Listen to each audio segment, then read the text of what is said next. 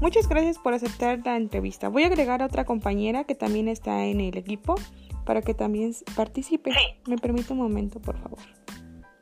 Sí.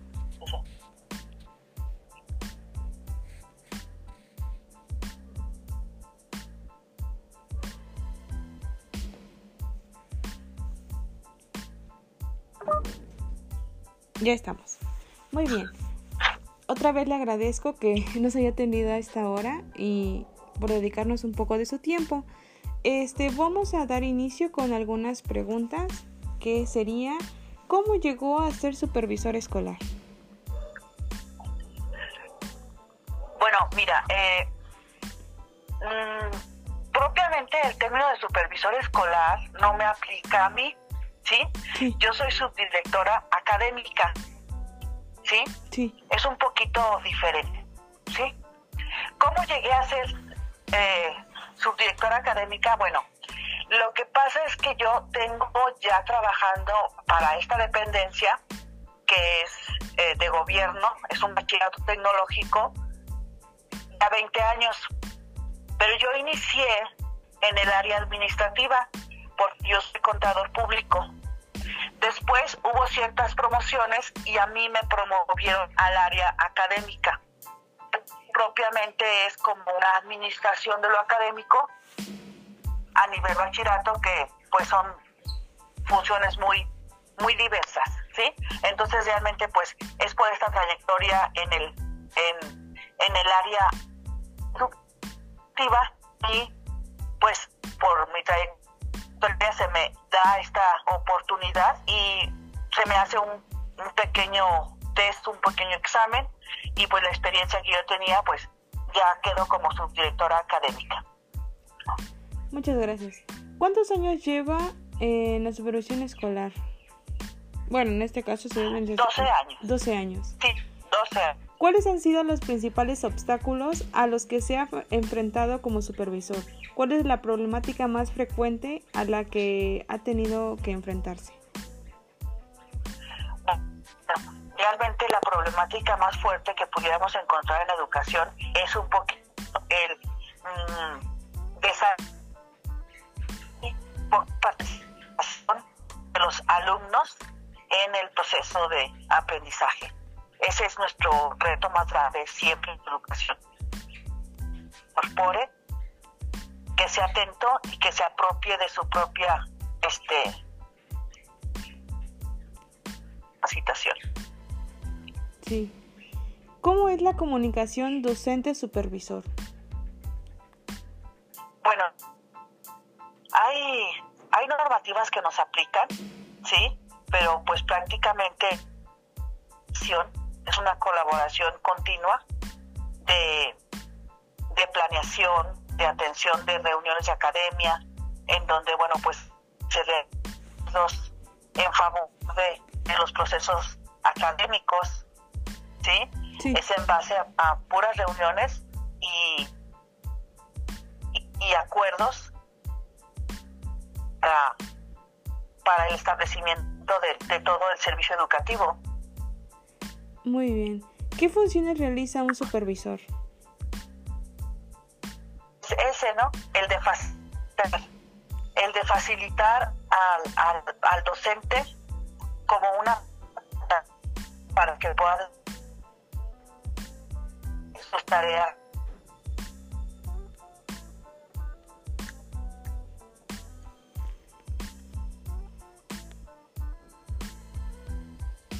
¿Me escuchas, perdón? No, sí, sí, le escucho. Muchas gracias. Va mi compañera con las siguientes preguntas. Sí, es... Eh, ¿Cuáles son los conocimientos, habilidades y actitudes necesarias para desempeñar éxito en su labor? Pues mira, tenemos que tener una gran empatía con las dificultades que enfrenta uno de los docentes. Ajá. Ok. Eh, bueno, la siguiente pregunta sería, ¿cómo se ha ido transformando? ¿Sí me escuchan? Sí, porque nosotros que estamos fuera, entra otra llamada, Eh. una disculpa. Sí, no se preocupe. Sí. Entonces, es, es esta, es buscar siempre la empatía con, nuestros compañeros docentes, buscar la empatía con ellos y siempre estar eh, en apoyo. Esa palabra de supervisión eh, tiene mucha mucha amplitud, por así llamarlo, ¿no? Pero es más bien un acompañamiento, un acompañamiento con el docente para apoyarlo en su labor. Ok. Proseguimos con las siguientes preguntas. ¿Cómo se ha ido transformando la supervisión escolar a lo largo del tiempo? ¿Cómo se ha ido qué, perdón? Transformando la supervisión escolar a lo largo del tiempo. ¿Es más o menos ah, ah, su opinión?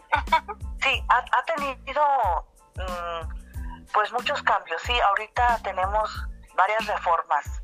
Eh, que ahorita estamos con otra nueva reforma que está por, eh, dijéramos, diseñarse Sí, pero la anterior era siempre buscando eh, la mayor capacitación del docente y el mayor acompañamiento. ¿Sí? El mayor acompañamiento. Pasó de ser una supervisión, este, dijéramos como auditoría, como de revisión, a ser un acompañamiento, a ser un acompañamiento y apoyo. Eh, fue muy, eh, se ha ido transformando en ese sentido. Ah, Proseguimos. ¿Qué métodos y técnicas de supervisión utiliza? Mira, tenemos ya, Tenemos rúbricas específicas, ¿sí? Aquí ahorita a la mano no, no tengo no tengo una rúbrica una rúbrica para poderte dar el, el seguimiento, ¿sí? Pero hay rúbricas específicas en donde se nos eh, se nos da para, para nosotros en cada uno de los puntos tener una evaluación o una, dijéramos, una observación hacia nuestros compañeros, pero es muy específica. Si gustas, yo puedo buscar una, esta rúbrica, ahorita no la tengo aquí a la mano, pero son muchos aspectos. Y ahorita con la situación que tenemos este, a distancia, pues esta sí ha tenido que ser un poco modificada, pero en, en, en en teoría es lo mismo, sí, que el docente tenga su introducción, su planteamiento del, de la secuencia que va a dar en ese momento, este, el rescate de conocimientos previos, el, que tenga una introducción, un desarrollo del tema, una participación de los alumnos, sí buscar siempre ellos también el involucrar al alumno pero hay, hay, hay rúbrica muy específica, muy, muy específica.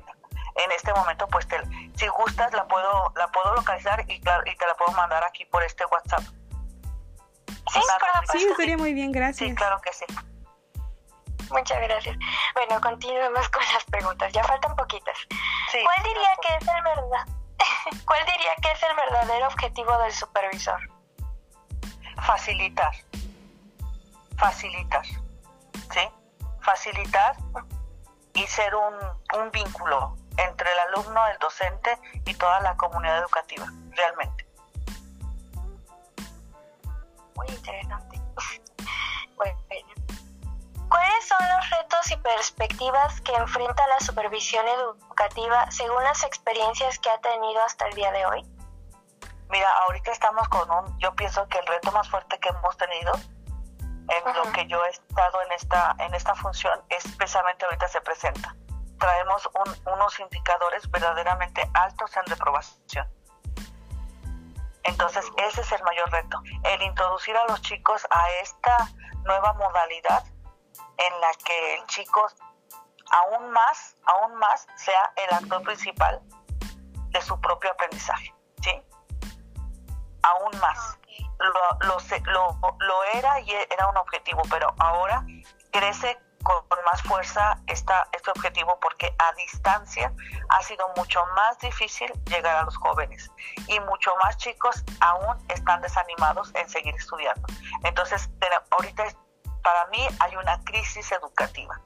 Entonces, ese es precisa, es un costo muy alto, muy, muy alto que estamos pagando o que estamos teniendo a causa de esta pandemia. ¿sí? No eran nuestros niveles así muy altos, no, no, no.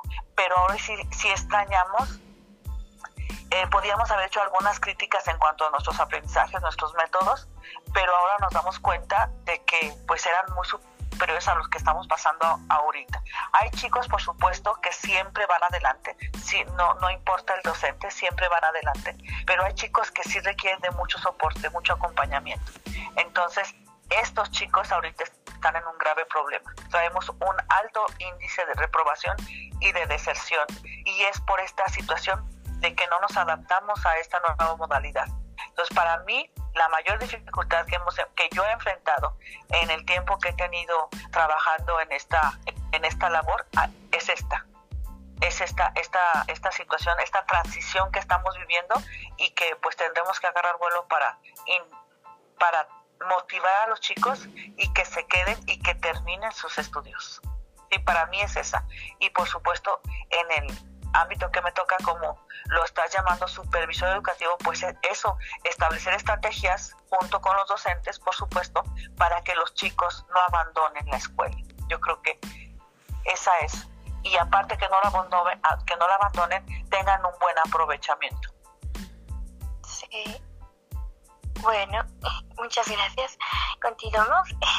¿Qué satisfacciones le da el ver buenos resultados en su labor? Pues eh, son indescriptibles, ¿no? Porque cuando tú ves a un chico que ingresa a su educación bachillerato y cuando egresa, y cuando egresa es un chico transformado, un chico capaz, un chico que ha adquirido una serie de competencias que lo hacen eh, que lo hacen solventar las situaciones que enfrenta en su vida laboral o profesional, eso es una gran satisfacción.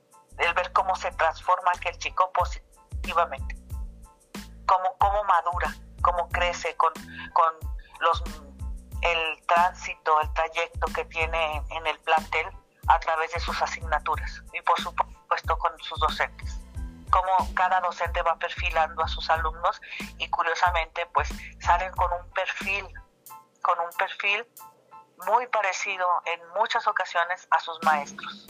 Entonces realmente es, es muy satisfactorio ver, ver esta, esta labor que hacen los maestros, ¿eh? porque uno está detrás de la ventana viendo lo que está pasando. Los principales actores, por supuesto, es el alumno principalmente y después los padres de familia y después los docentes, ¿sí? O sea, es un mérito que no corresponde al, al supervisor. El supervisor está este, de espectador. Como quien dice, es algo en conjunto, ¿no es claro. Sí, claro, es una colaboración. Ok. Y ya, la última. Sí. ¿Qué consejo le daría a alguien que quisiera ser supervisor o que esté comenzando en ello?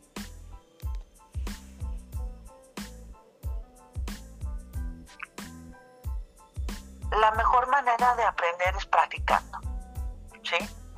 Este, hay mucha, mucha teoría, mucha documentación y toda es buena, toda, toda es buena, pero la mejor es la que se hace en la práctica.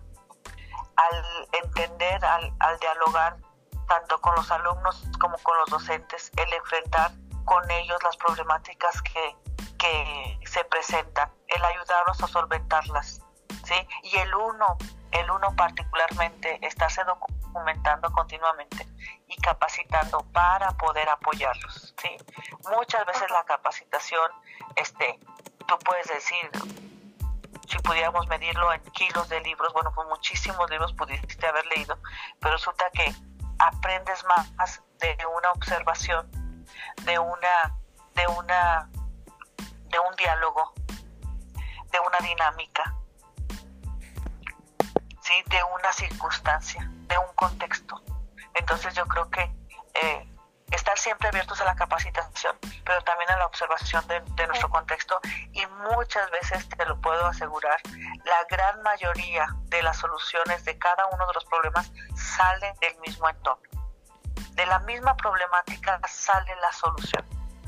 ¿sí? Entre los mismos que tienen el problema entre ellos mismos surge la solución. Por más estrategias que vengan este, nacionales, internacionales, este, casi casi universales, el, el, el individuo, así en particular, el docente, alumno, el mismo alumno tiene la respuesta. ¿Sí?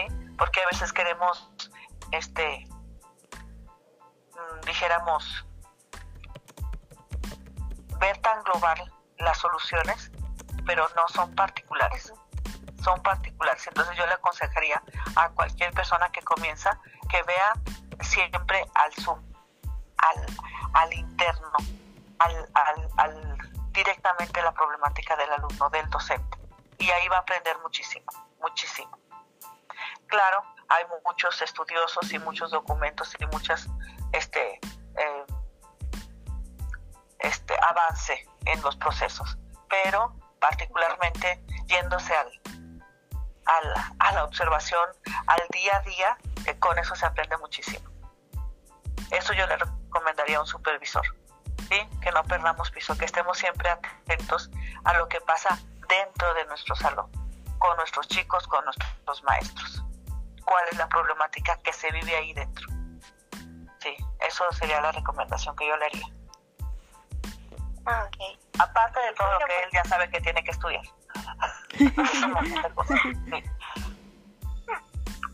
sí, muy bien, chicas. ¿Qué más? Pues bueno, por nuestra parte serían todas las preguntas. No sé si quiera agregar este algunas palabras o darnos algún comentario con respecto a la entrevista. ¿Ustedes qué son, qué están estudiando? Estamos estudiando pedagogía. Ah, muy bien, qué, qué interesante, qué interesante. Sí, hay varios pedagogos acá en mi, en mi labor. Yo soy contadora, pero eh, dicen que más sabe el diablo por viejo que por diablo, ¿verdad? Las jovencitas pedagogas, pues sí, son una y son, este, de verdad, es una carrera muy, muy bonita y que tiene mucho, mucha aplicación en la vida cotidiana, no nada más en las escuelas, en todas partes. Entonces, ¿qué les puedo recomendar a ustedes que se van a dedicar a la pedagogía, a la educación?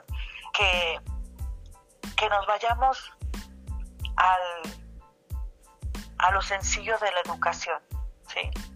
a lo básico, a, lo, a, que el niño, a que el joven, a que el adolescente o a quien se vayan a dedicar, este, pues sus, sus principios básicos los tenga fuertes, ¿sí? porque ahorita nos hemos perdido con tantísima información que el chico parece que no sabe nada. A la hora de la hora, fuera de un celular, es difícil su, su competencia del alumno, del chico. Claro, siento que a veces el celular como que beneficia en algunos ámbitos, pero al mismo tiempo como que puede limitar sus propios aprendizajes. Entonces tienes toda la razón. El niño se acostumbra normalmente eh, por ejemplo, a hacer las cuentas o sumas tan fáciles en el celular.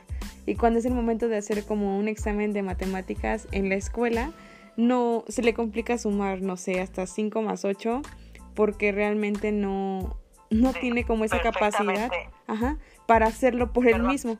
Y a fuerza necesita una calculadora, un celular, algo para que él ya no piense, sino que quiere todo como resuelto. Y eso también es una problemática a la cual nos estamos enfrentando. Sí, que el chico la redacción, la ortografía, la lectura. Con eso va de gane. Con que sepa interpretar una idea, que sepa definir sus ideas, que sepa discernir una idea. O sea, de verdad es un gran reto para ustedes, chicas, que empiezan esta carrera. Es un gran reto. Sí, porque paralelo a toda esta tecnología, tenemos que tener lo esencial, que es nuestro propio pensamiento la propia representación de nuestro pensamiento con ideas y palabras claras. Eso el chico, si tú le preguntas a un chico qué piensas, no te puede contestar nada. ¿Por qué? Porque su vocabulario es el más corto que te imaginas.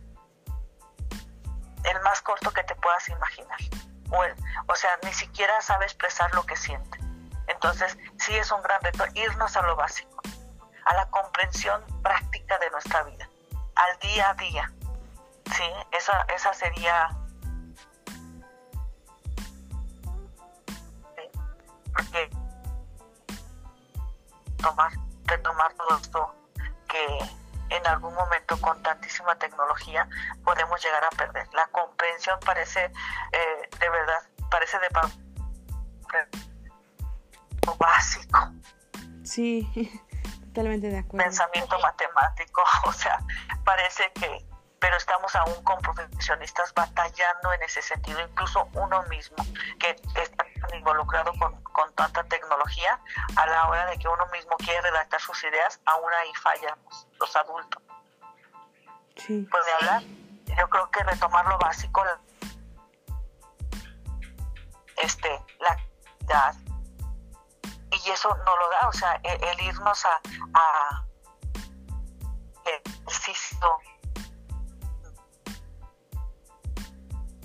nos ayuda mucho en toda nuestra vida, en toda nuestra vida.